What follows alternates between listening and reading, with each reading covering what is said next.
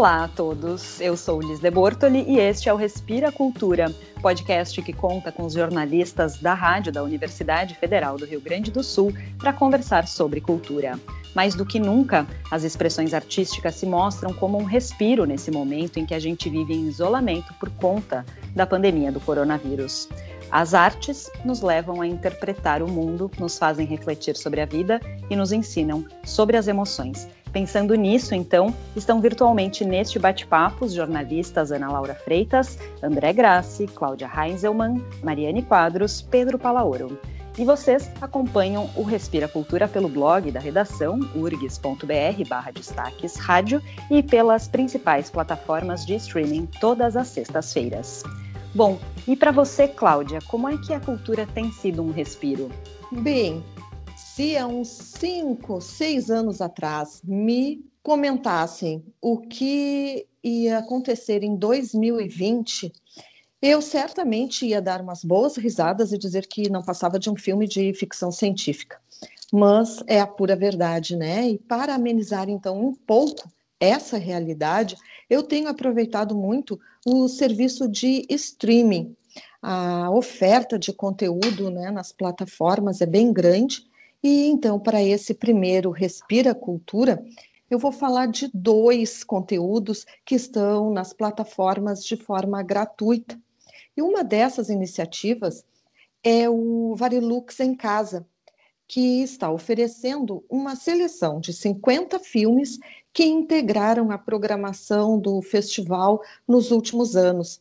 A lista é bem grande. Tem comédias como Na Cama com Vitória ou Amor à Segunda Vista. Também tem drama como Graças a Deus, que foi dirigido pelo François Ozon e recebeu um prêmio em Berlim.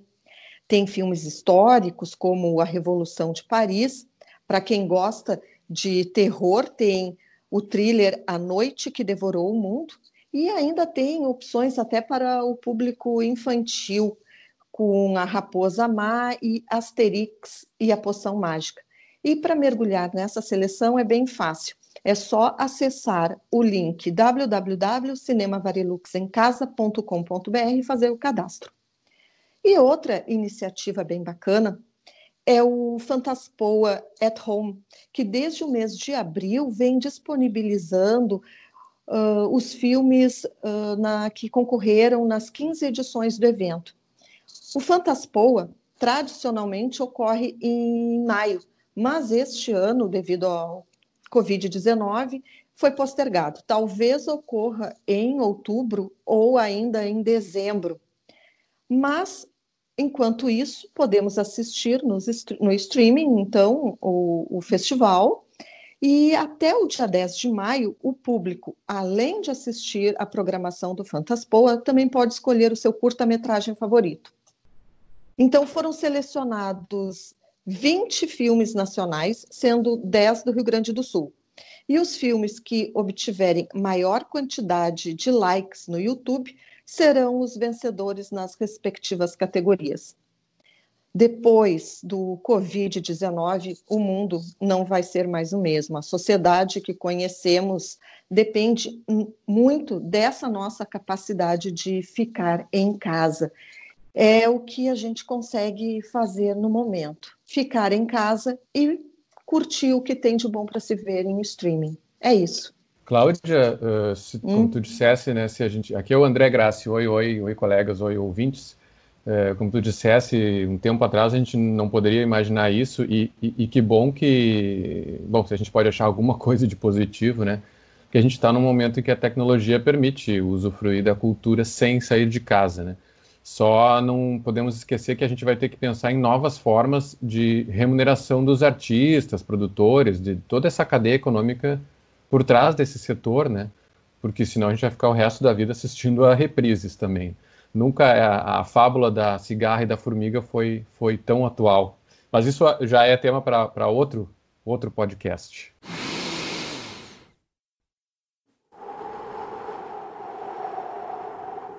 Respira Cultura. Como é que vai? gente respira cultura nesse momento, mas também suspira para falar de uma grande perda causada pela Covid-19. Já tivemos várias perdas importantes na área cultural, mas Aldir Blanc é um, é um caso simbólico, um cronista da nossa realidade que é vítima dessa realidade, da, da realidade do coronavírus, mas também da nossa realidade de, de atendimento precário na saúde no Brasil e no Rio de Janeiro, onde ele morreu. O artista, claro, sempre permanece vivo nas suas criações. Nesse caso, em torno de 600 músicas, umas 100 em parceria com o João Bosco. Mas é, é justamente uma dessas parcerias, uma das mais conhecidas, que já nasceu como homenagem e foi trocando de personagem, trajando diferentes lutos desde que foi composta. Sim, claro, estou falando do Bêbado e a Equilibrista que alguns talvez achem até clichê de tão lembrado. Ok, podem achar, quem me dera compor um clichê assim. Ela surgiu no Natal de 1977, quando morre Charles Chaplin, e o João Bosco compõe a melodia inspirada nele e no, no, no clássico Smile do Chaplin. Em seguida, o Aldir pensa na figura do Carlitos e nos remete aos excluídos, aos expatriados. Era a época da luta pela anistia e pronto, virou um hino pelos que estavam longe. E alguns, inclusive, tinham falecido no exílio. Elis Regina grava a música que vira sucesso. Em 82, Elis morre e a canção assume uma nova homenagem, agora a ela, a cantora que tinha partido. Depois ainda virou lembrança e homenagem a outros personagens citados na letra. O cartunista e escritor Enfio, que morreu em 88, e o irmão do Enfio, o Betinho, o sociólogo Herbert de Souza, falecido em 97. Agora, mais uma vez, a homenagem muda de homenageado, que passa a ser o próprio Aldir Blanc.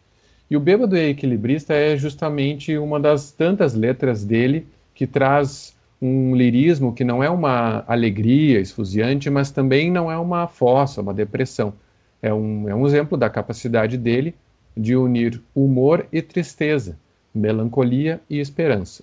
Apropriado para a gente lembrar desse gênio e talvez também apropriado para o Brasil nos seus diversos momentos de crise, inclusive neste em que vivemos.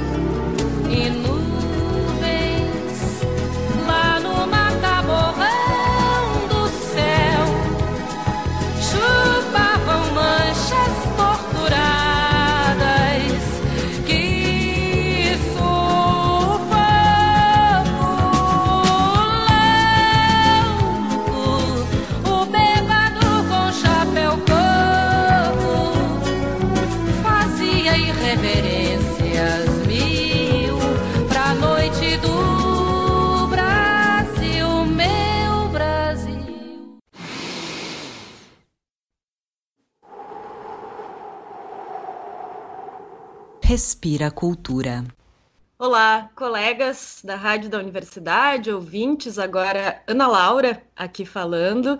E André, eu passei também a semana ouvindo Aldir Blanc, esse costume que a gente tem de revisitar a obra né, dos artistas quando a gente os perde.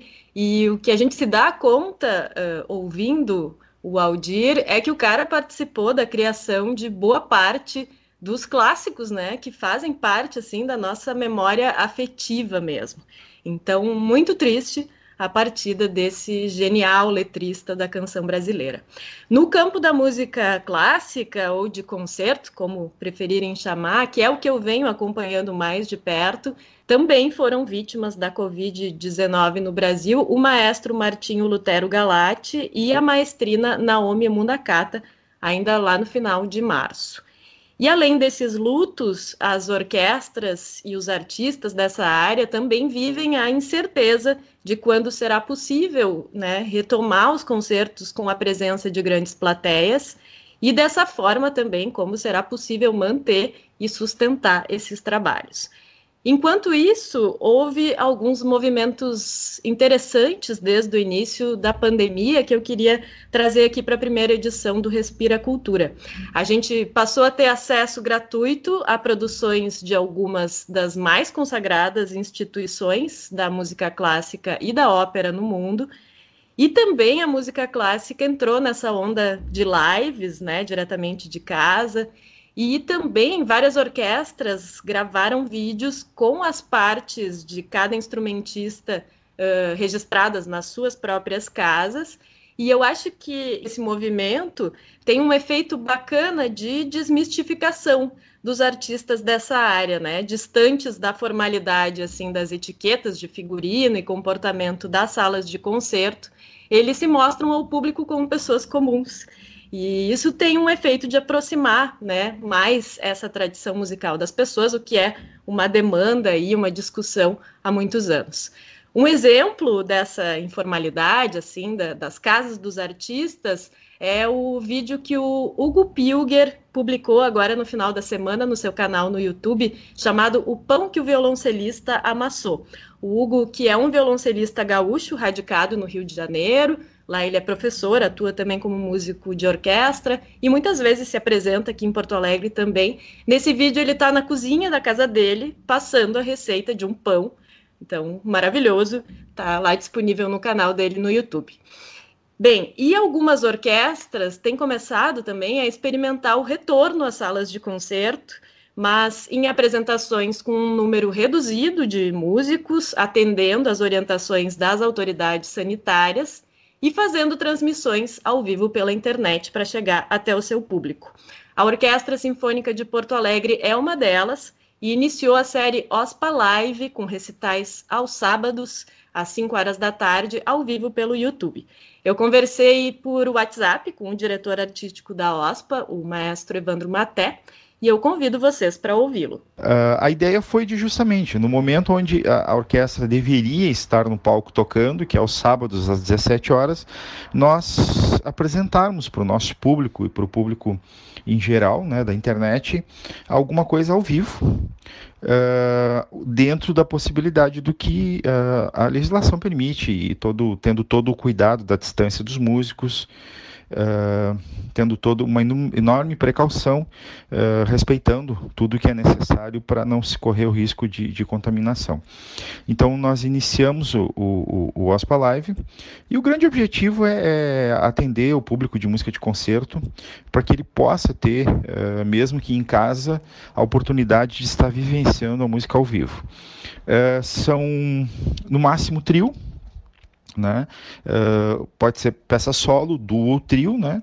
Uh, no primeiro nós tivemos um trio de trombone, percussão e piano, e no próximo sábado nós teremos então o segundo, a segunda apresentação às 17 horas, sempre lá no canal do YouTube da OSPA, onde nós teremos uh, a presença de um violino solo executando bar com a nossa violinista Brigitta, e depois nós temos um trio de piano e dois contrabaixos, onde será apresentado o duo de Botesini e piano com os nossos uh, contrabaixistas Rafael e Eric, da Orquestra Sinfônica de Porto Alegre.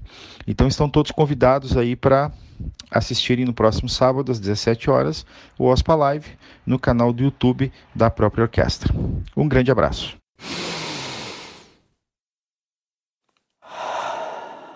Então, né, o maestro aí, Evandro Maté, e a OSPA, valeu, Ana Laura, pelas informações, nos trazendo um respiro musical, né, trazendo essa música de concerto para dentro das nossas casas.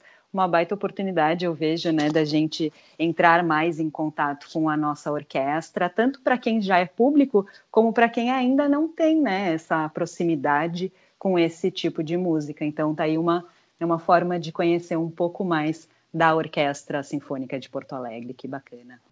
Então, Liz, aqui é a Mariane falando.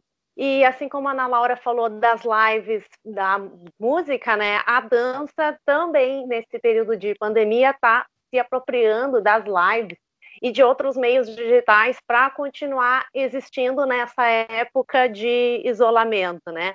A pandemia pegou em cheio a, as apresentações dos espetáculos de dança, todos cancelados e suspensos, e também com o fechamento das escolas, que rende o sustento desses artistas, né, que se propõem a difícil tarefa de viver de arte, viver de dança.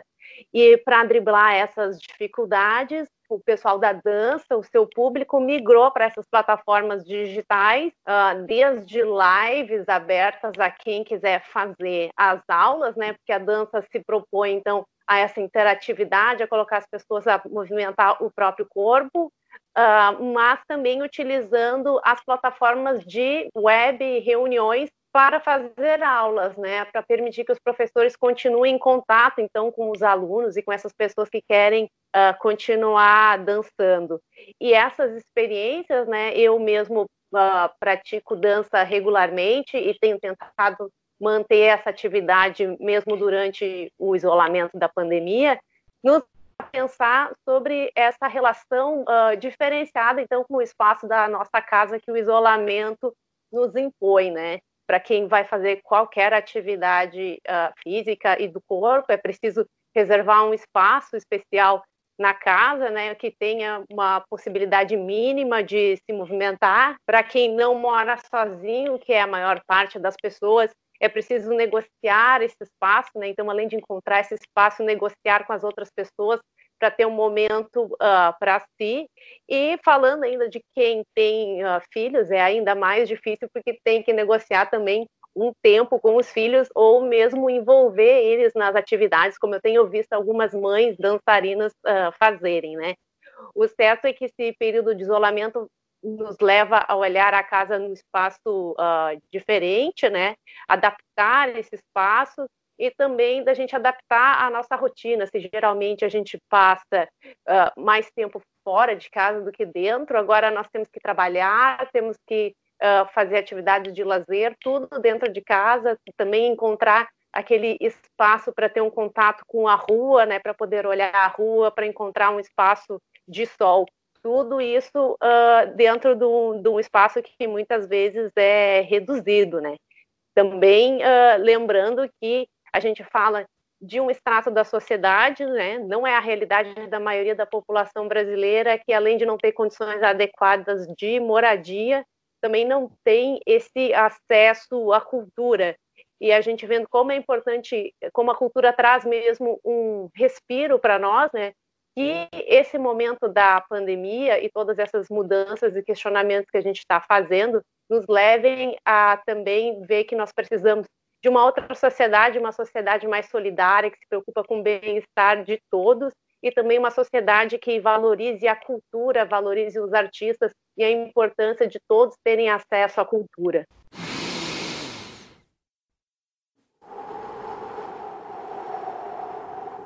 Respira Cultura. Olá, colegas e ouvintes, aqui falando Pedro Palaoro. E voltando um pouco, pensando no, na cultura como respiro, né?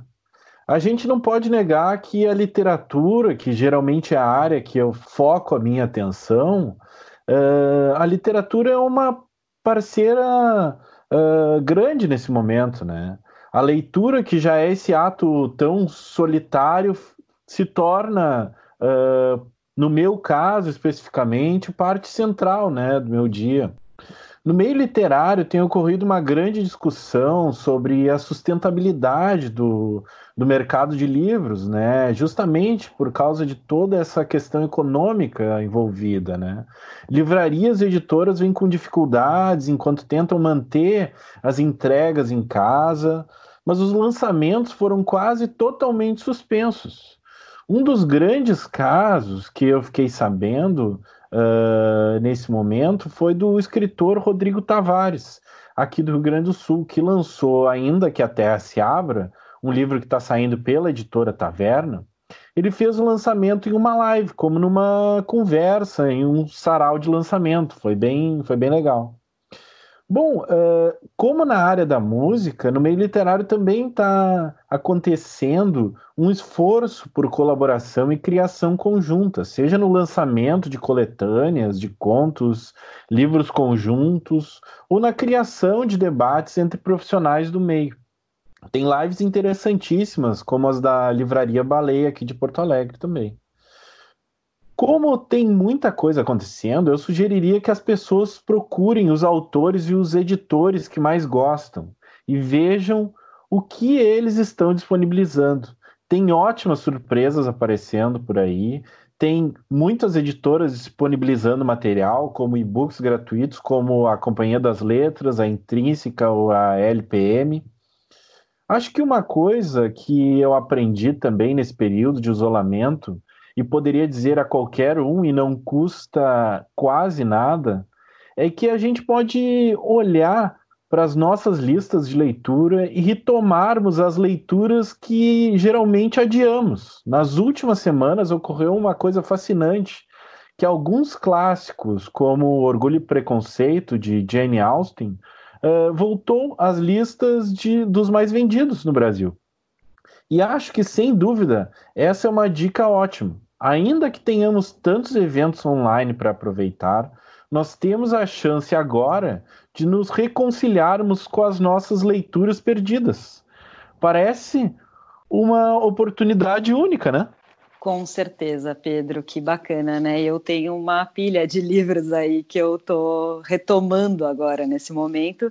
Eu sou apaixonada por literatura e pensando um pouco nisso, né? Eu também eu sou formada em letras e tal a gente discutindo um pouco essa proposta desse podcast, a gente pensou sempre em trazer um texto literário, né, seja um conto, um poema, um trecho mesmo de uma obra, pensando que seja num tema, né, ou em algo que nos interesse, né, dentro desse, desse universo da literatura, né, e eu trouxe para hoje, então, uh, um poema do Mário Quintana, né, nosso poeta aqui, que é o poema Emergência.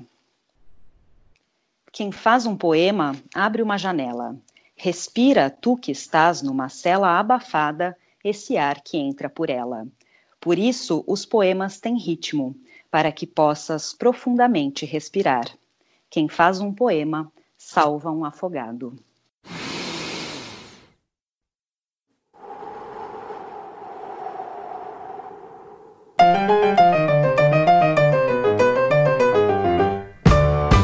Lembrando então, gente, muito obrigada pela participação de todos, que o Respira Cultura está disponível no blog da redação em urgs.br barra destaques rádio e é uma produção do Departamento de Jornalismo da Rádio da Universidade Federal do Rio Grande do Sul. Teve a apresentação minha, Liz de Bortoli, e participaram dessa primeira edição os jornalistas Ana Laura Freitas, André Grassi, Cláudia Heinzelmann, Mariane Quadros e Pedro Palaoro. Voltamos na próxima sexta-feira pela manhã. Até lá!